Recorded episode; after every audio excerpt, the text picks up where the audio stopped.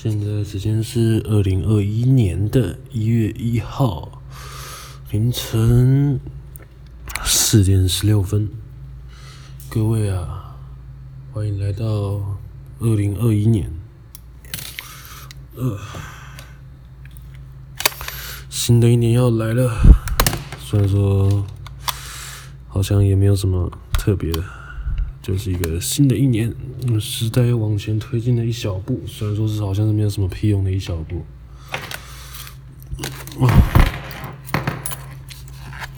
现在天气真的是冷到靠北。我早上起来，啊，在同学去高铁站的时候，因为他说他要买早鸟票，然后就叫我去在高铁站，他不想要把摩托停在那边，所以他叫我妈骑回来。然后骑回来的路上，他妈的，我的手快要，真的是冰到快要死掉，知道吗？我就是那个风一直在不断的吹，然后我又没有戴手套，那我就这样直接骑着摩托车在那个寒风的侵蚀之下，我的手臂、手指真的是感到无限的疼痛与冰冷，冰冷啊！无限的冰冷，冰冷到快死掉了啊！然后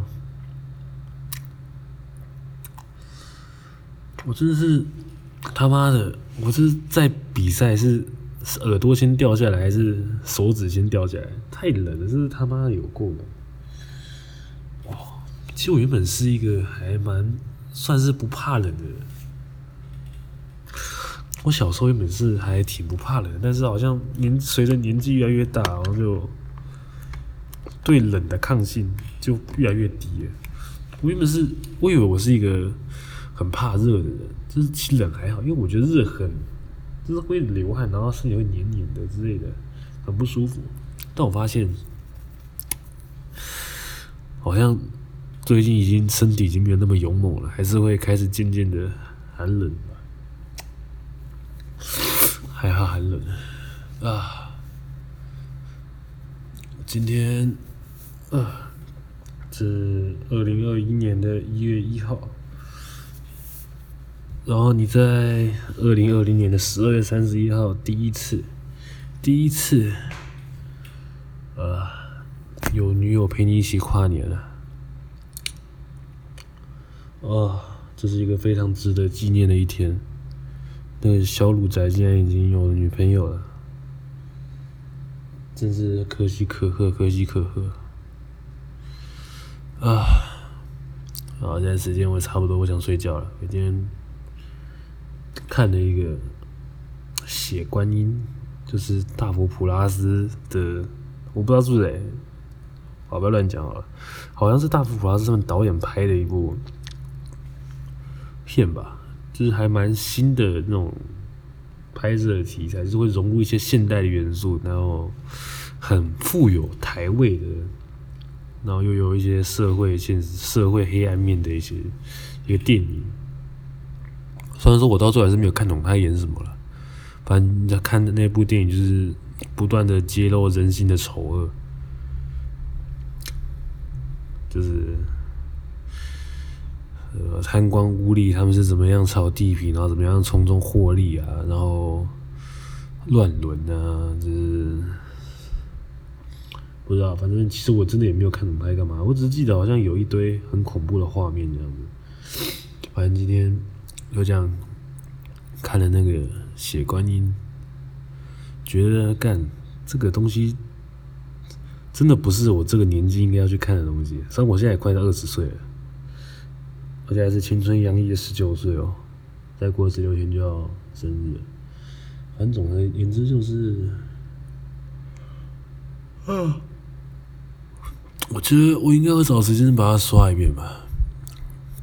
有些东西可能现在都还看不太懂，但是过一阵子之后再回来看，就是过个一下一段时间之后再回来看，可能就是可以懂他当时，当时你不懂的东西，就是会。在获得新的一些想法吧和观念，或是你可能就会清楚这个东这个这部电影导演想要表达的是什么。哦，其实我好像也不是对这种电影真的有兴趣，只是好像觉得看这种电影好像很厉害而已。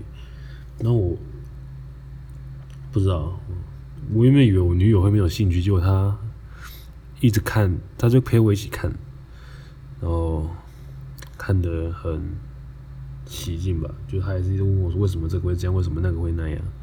然后我老师跟他说：“我也其实也看不太懂。”啊，反正就是里面充斥着性，然后跟。一些暴力，还有一些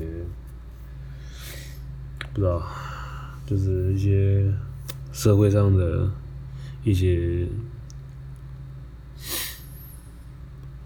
呃掌权的、做官的，他们是怎么样子去荼毒我们台湾的人民啊？也不止台湾，全世界只要是掌握少数人掌握权力，就一定会腐败啊！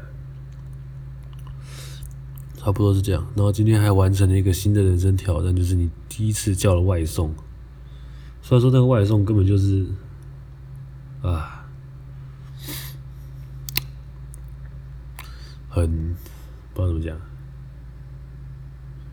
干也没有说不好吃啊，但就是觉得，干他妈的，就是怎么会这么的，啊，有点悲剧。虽然说。我是觉得还可以啊，但我女友一直说很难吃，那就咸猪鸡。所以刚好有那个抵用券可以折五十趴的，然后最高可以折个两百块，我就觉得干这还蛮划算的。我真的觉得我已经陷入这个社群行销的的陷阱之中了。我被那个折价券吸引，然后就去消费，去下载了某家知名的外送公司的 app。然后，对，我已经是被科技荼毒的垃圾废物人了。不过也好了，我我再觉得我如果再不用外送的话，我就真的跟不上时代了。而且外面是冷到靠北，我连车都不想骑。然后我的摩托车现在发不动，我也不知道为什么，太冷了吧？他不想动，他想要休息。啊，随便。然后，然后还有什么？啊，好了，今天差不多就到这边结束。今天是新年的新新开始，我要去好好的去睡我的大头觉，然后补个眠啊。啊，不知道未来的我回来看到今天这集会有什么有什么想法吧？我也不知道会关小，随便啊。啊。就冷到靠边，我要睡觉了。谢谢大家，大家再见，晚安。